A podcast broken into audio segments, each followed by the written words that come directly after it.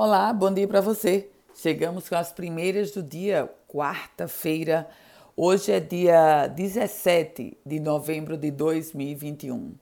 Já começo trazendo informação sobre um debate que vai acontecer no início da tarde de hoje. Uma e meia da tarde, o debate envolvendo os cinco candidatos a presidente da OAB do Rio Grande do Norte. Eu estarei mediando esse debate, uma e meia da tarde, transmissão ao vivo pela Band Natal e por todas as redes sociais da Band.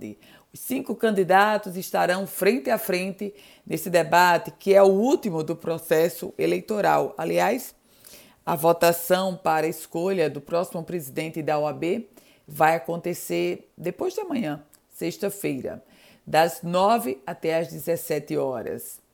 E trago informações agora sobre balanço do feriadão na ótica da Polícia Rodoviária Federal que apresentou o balanço da fiscalização promovida durante a Operação Feriadão. 85 pessoas foram flagradas dirigindo sob influência do álcool. E falando agora sobre vacinação, a Secretaria Estadual de Saúde anunciou que vai dar início à aplicação da segunda dose da vacina da Janssen no Rio Grande do Norte. O imunizante foi o único na campanha de vacinação do Brasil com dose única, mas agora passa a ser aplicada a segunda dose, como inclusive foi preconizado, foi anunciado pelo Ministério da Saúde. A Secretaria de Saúde ah, anunciou que agora depende das doses que serão enviadas pelo governo federal para começar o escalonamento por idade das pessoas que vão receber a segunda dose da Janssen. E a Prefeitura de Natal desativou o drive do Palácio dos Esportes e as salas de vacinação do SESI. Com isso, ficaram funcionando apenas os drives do ginásio Nélio Dias e do shopping Via Direta, o shopping Via Direta aqui na zona sul da capital potiguar.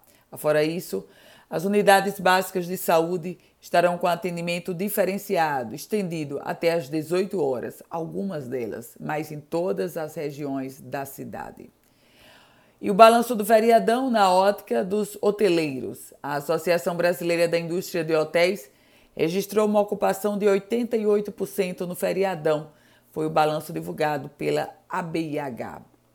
CPI da Covid-19, a CPI da Covid-19 na Assembleia Legislativa vai se afunilando, vai caminhando para encerrar os seus trabalhos e o secretário estadual de saúde, Cipriano Maia, já tem data para depor no âmbito da CPI. 2 de dezembro. 2 de dezembro ele estará depondo na CPI da Covid-19. Arquidiocese de Natal com mais uma campanha, dessa vez para arrecadar recursos e realizar reforma na catedral.